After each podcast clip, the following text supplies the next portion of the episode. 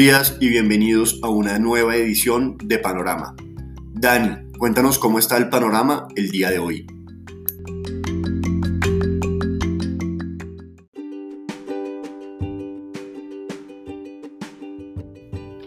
Muy buenos días, Nico. Panorama indeciso para el día de hoy. Ayer descendimos, hoy recuperamos algo, no completamente. Y la noticia del día fue un anuncio sorprendente el día de ayer del superintendente financiero en Colombia, hablando sobre una iniciativa que está siendo respaldada por Bancolombia de Vivienda y Banco de Bogotá, en la que sus clientes tendrán acceso a la compra de criptomonedas a través de aliados en el exterior.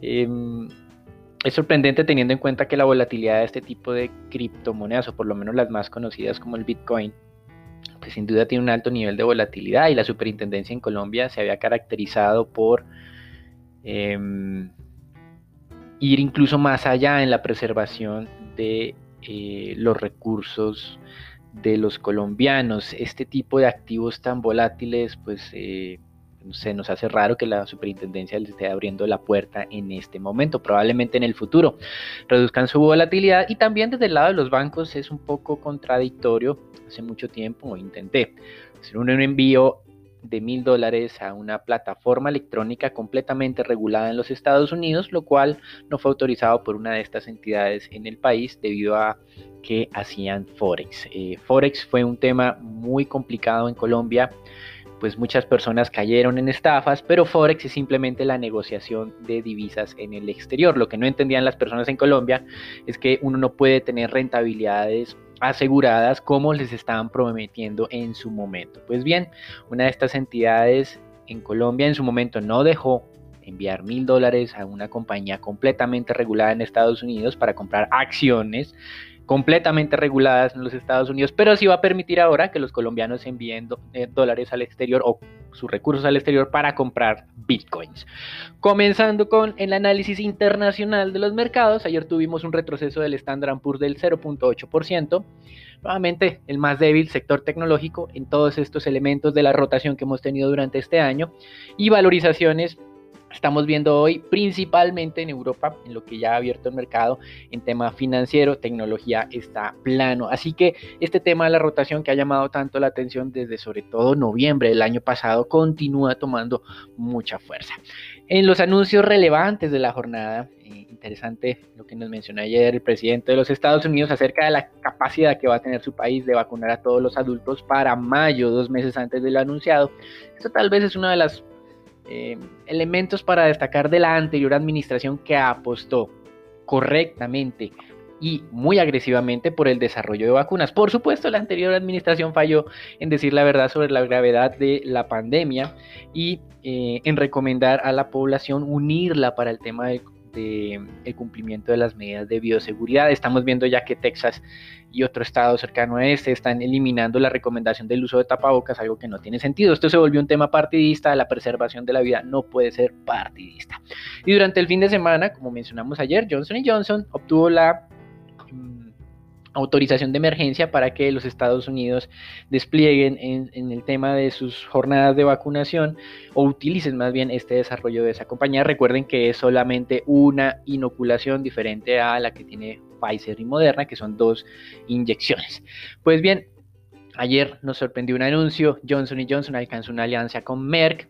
Merck es un gigante, uno de los tal vez de las principales compañías que producen vacunas en el mundo, pero se había quedado rezagada en este tema del COVID y pues firmó una alianza con Johnson Johnson y el gobierno de los Estados Unidos le dará a Merck 270 millones de dólares para que produzca esta vacuna. Finalmente, la oficina de control de enfermedades de los Estados Unidos está considerando la posibilidad de eliminar la recomendación, porque no puede, digamos, obligar a todo el mundo a que la cumpla, del uso de tapabocas en espacios cerrados, pero únicamente para aquellos que se hayan vacunado. En Texas lo están haciendo, no importa quién em, si se ha vacunado o si no se ha vacunado o si ya superó la enfermedad o no lo ha superado.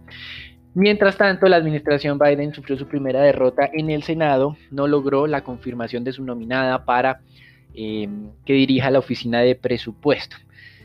Esto muestra un poco la debilidad o la digámoslo así, estrecha o leve mayoría que tiene en el Senado de los Estados Unidos, donde pues eh, la que define en este momento las diferencias entre republicanos y demócratas es la vicepresidenta, no porque los demócratas tengan suficientes votos para ganarle a los republicanos. Y en temas corporativos, Petrobras no se recupera. Ayer nuevo mínimo, también con el anuncio de la salida de cuatro miembros de la Junta, cuando el presidente de Brasil le mete la mano a la compañía. Recuerden que renunció el presidente de Petrobras y él puso a un ex general que eh, probablemente no incremente los precios de los combustibles para que no afecte políticamente a su jefe.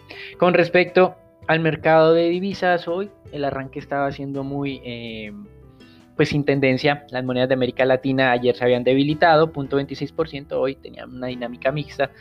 El dólar eh, había perdido ayer casi el 0.3% frente a otras monedas reserva, hoy estaba subiendo 0.01%, así que digamos que no había mucho movimiento en el mercado de divisas, en petróleo sí, se está recuperando otra vez luego el retroceso de ayer, hoy suben cerca de casi el 2% de los precios del Brent.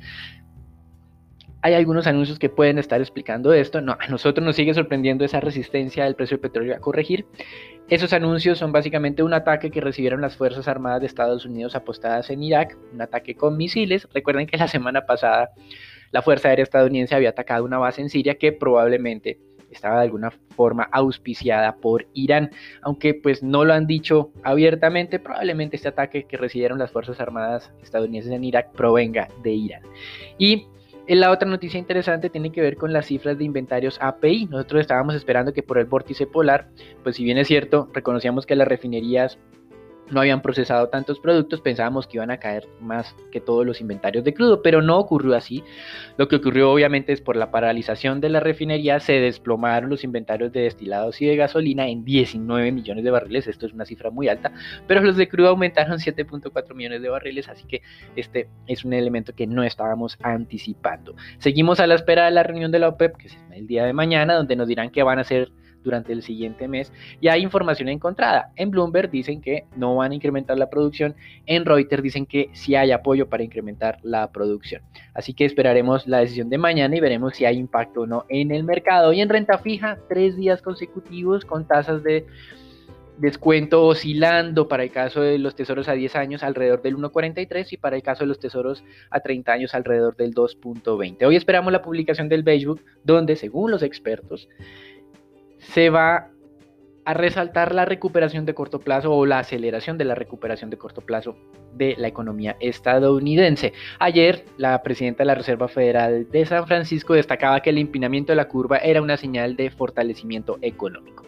Mientras tanto, en Europa, esta madrugada, el PMI de servicios francés fue revisado un poco al alza para el mes de febrero. Es la medición definitiva, lo que estamos viendo, comparando frente a la medición preliminar que tuvimos hace unas dos semanas. Pues bien, este indicador pasó de menos 43.6 a menos más bien, pasó de 43.6 a 45.6. Cualquier lectura por debajo de 50 es contracción, es decir, se moderó la contracción del sector servicios en Francia. Sin embargo, esto no fue suficiente para que el agregado, servicios más industria, se alejara del terreno negativo, es decir, de una lectura por debajo de 50. Lo mismo ocurrió para la zona euro, revisaron al alza el de sector servicios entre el cálculo preliminar y definitivo de febrero, pero el compuesto sigue en terreno contractivo, así que Europa, pues aparentemente durante el mes de febrero tuvo una contracción moderada de su economía. Mientras tanto, en el Reino Unido, muy interesante, el encargado de las finanzas del país, el canciller Rishi Sunak, nos mostró, nos presentó finalmente su plan fiscal para este año.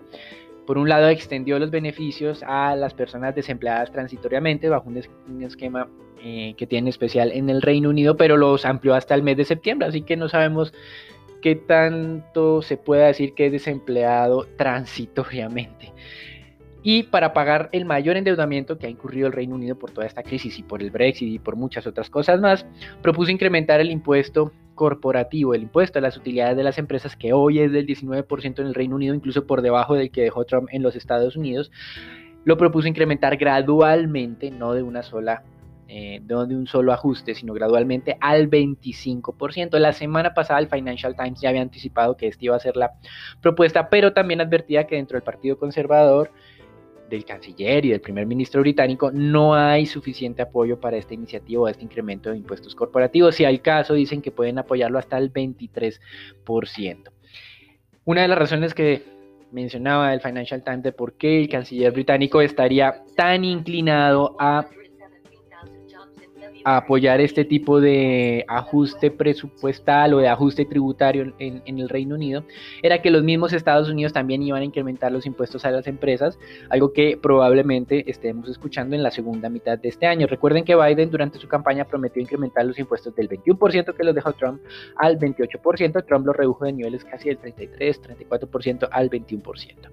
Y para finalizar, en Brasil, digamos, no todo es negativo en esta economía, tuvimos que el país se unió a el resto de economías de América Latina que cerró el año 2020 con una contracción menor a la esperada por el mercado. Aquí ya habíamos tenido a Perú, a Colombia y a México. Eso es todo por el día de hoy. Los dejamos con Daniela, Raúl, Nicolás y Marcela para que nos cuenten qué está ocurriendo en el mercado colombiano.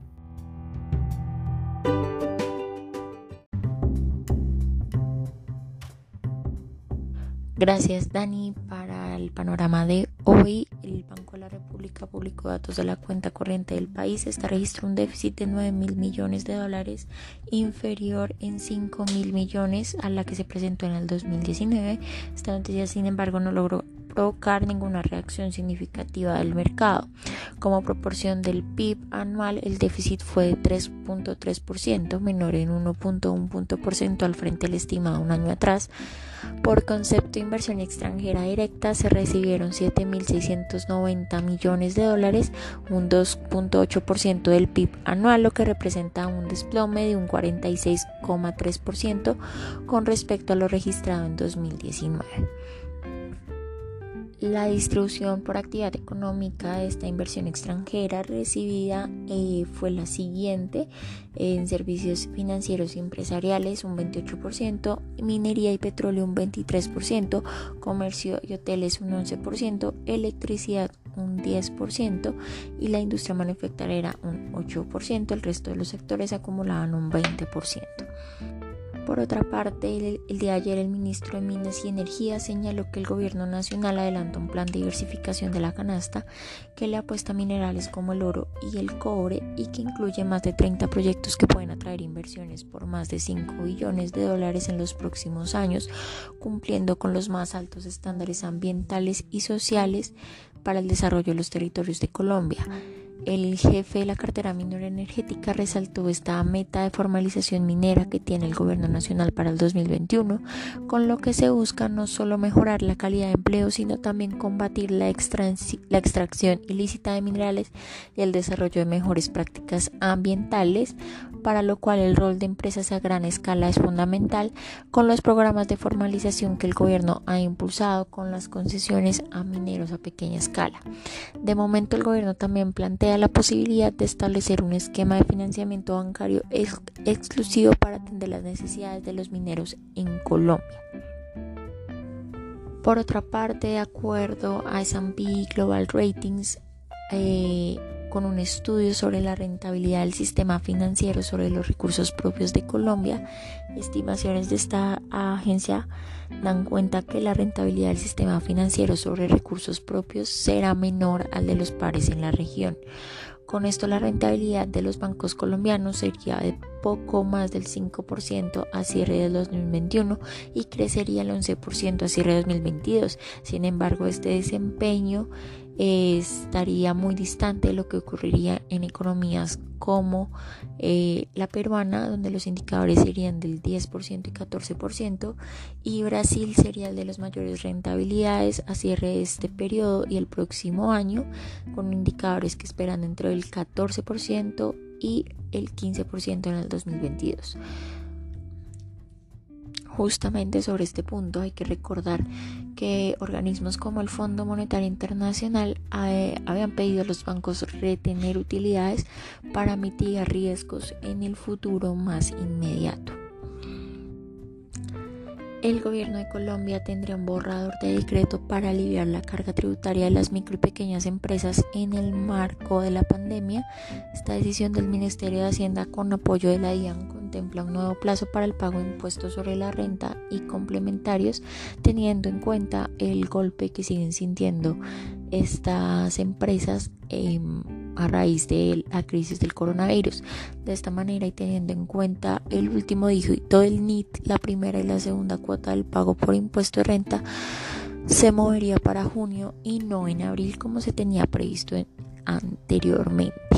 Y para finalizar, la producción comercializada de gas en Colombia fue de 1.090 millones de pies cúbicos durante el primer mes de 2021. Esto significa una disminución de 1,5% frente a lo registrado en diciembre pasado. En comparación con enero del 2020, la producción de este eh, energético tuvo una disminución de 2,3%.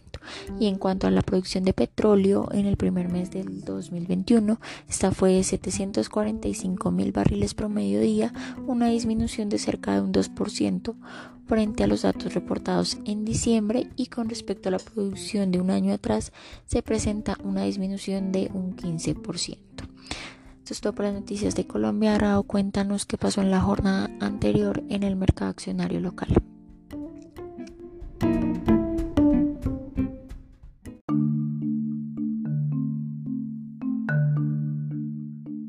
Muchas gracias, Dani, por parte del mercado accionario local. El Colcap en la jornada de ayer se mantiene estable, manteniendo los 1.350 puntos en línea con lo hablado el día de ayer donde se persiste los bajos volúmenes negociados, tan solo se negociaron 66 mil millones de pesos, donde la acción más negociada fue ISA con 16 mil millones.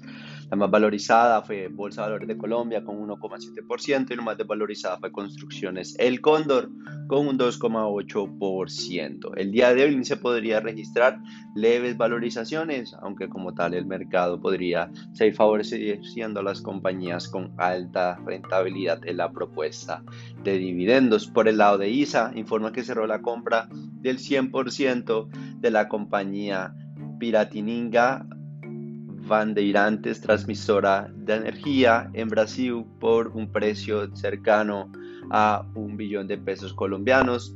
PBTE, que son las siglas, es dueño de una línea de transmisión subterránea de 30 kilómetros 15 kilómetros de doble circuito que conecta dos subestaciones de ICCTEPI en la ciudad de Sao Paulo, concesión que fue adjudicada en subasta pública realizada por la Agencia Nacional de Energía, ANEL, en 2016. El cierre de esta operación representará para ISA ingresos anuales aproximados por 120 mil millones de pesos.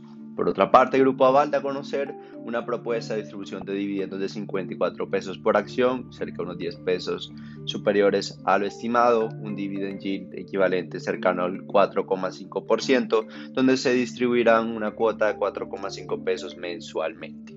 A su vez, diferentes compañías también dieron a conocer la propuesta de distribución de dividendos. Una de estas fue Mineros, donde informa que la propuesta es de cercano a 0,0696 dólares por acción equivalentes a unos 250 pesos. Eso equivaldría a un dividend yield cercano al 6,2%, compuesto por cuatro pagos de 0,0154 centavos de dólar de dividendo ordinario y 0,008 centavos de dólar de dividendo extraordinario. De igual forma, la minera realizó una reserva para nuevos proyectos que asciende a un poco más de unos 62 millones de dólares. Por otra parte, Bolsa de Valores también reportó la propuesta de distribución de utilidades, siendo la más alta de las, de las todas las compañías hasta el momento, donde reportó una propuesta de distribución de dividendos de 1.157,84 pesos por acción lo cual equivaldría a un dividend yield cercano al 10% compuesto de dos pagos, el 30 de abril y el 30 de agosto. Es decir, tanto el dividendo ordinario como preferencial se pagará en dos cuotas. CLH informa que no hará repartición de utilidades.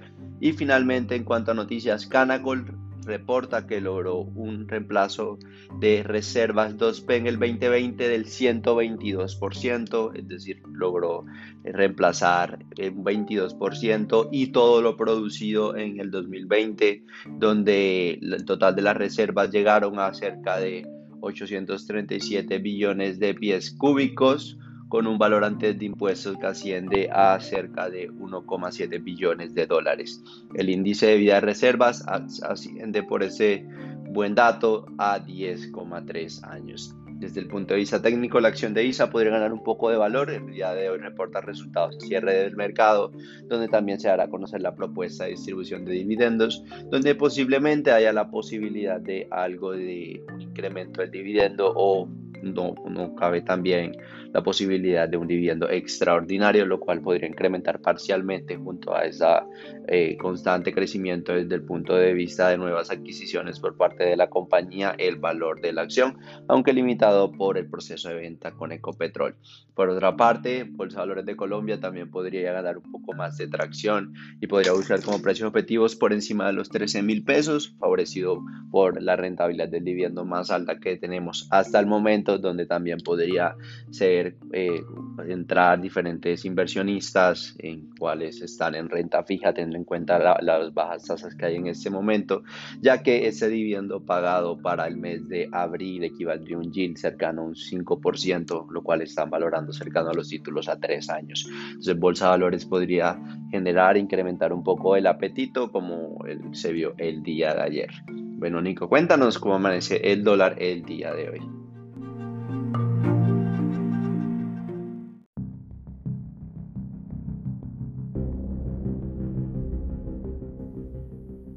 Buenos días Raúl, muchas gracias. Soy Nicolás de Francisco y vamos a hablar del dólar. En la jornada de ayer el precio de apertura fue de 3.635 pesos por dólar y el volumen transado fue de 1.109 millones de dólares, un incremento correspondiente al 12.59% comparado a la jornada del lunes de esta semana.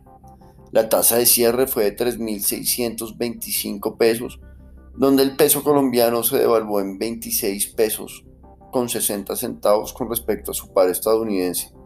Durante la jornada, el precio medio fue de 3.647 pesos con 4 centavos. Para el día de hoy esperamos soportes entre los 3.650 y 3.640 pesos y resistencias entre los 3.660 pesos y 3.670. Los dejo con Marcela para los temas de renta fija.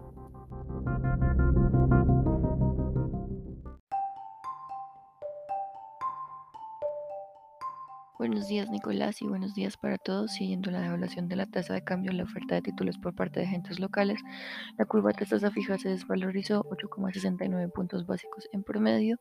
El segmento más desvalorizado fue el medio, con un aumento de 12,2 puntos básicos en promedio en las tasas de interés. La curva TSUR se desvalorizó 7,42 puntos básicos en promedio, siguiendo la corrección que presentó la curva tasa fija. En el mercado se negociaron 3,25 billones de pesos distribuidos en 1,75 billones para el CEN y 1,50 billones para Master Trader.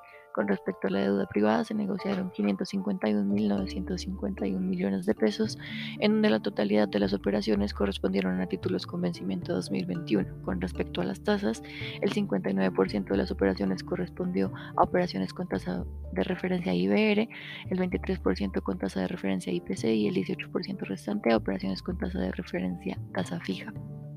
Durante la jornada de ayer, la Nación colocó en el mercado local TES a corto plazo en pesos.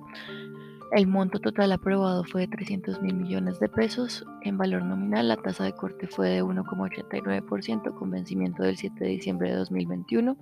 La subasta tuvo una demanda de 749 mil millones de pesos en valor nominal, es decir, 2,99 bit cover. A las 9 y media del día de hoy habrá una subasta por 300 mil millones de pesos en tres UR con vencimientos 2029, 2037 y 2049.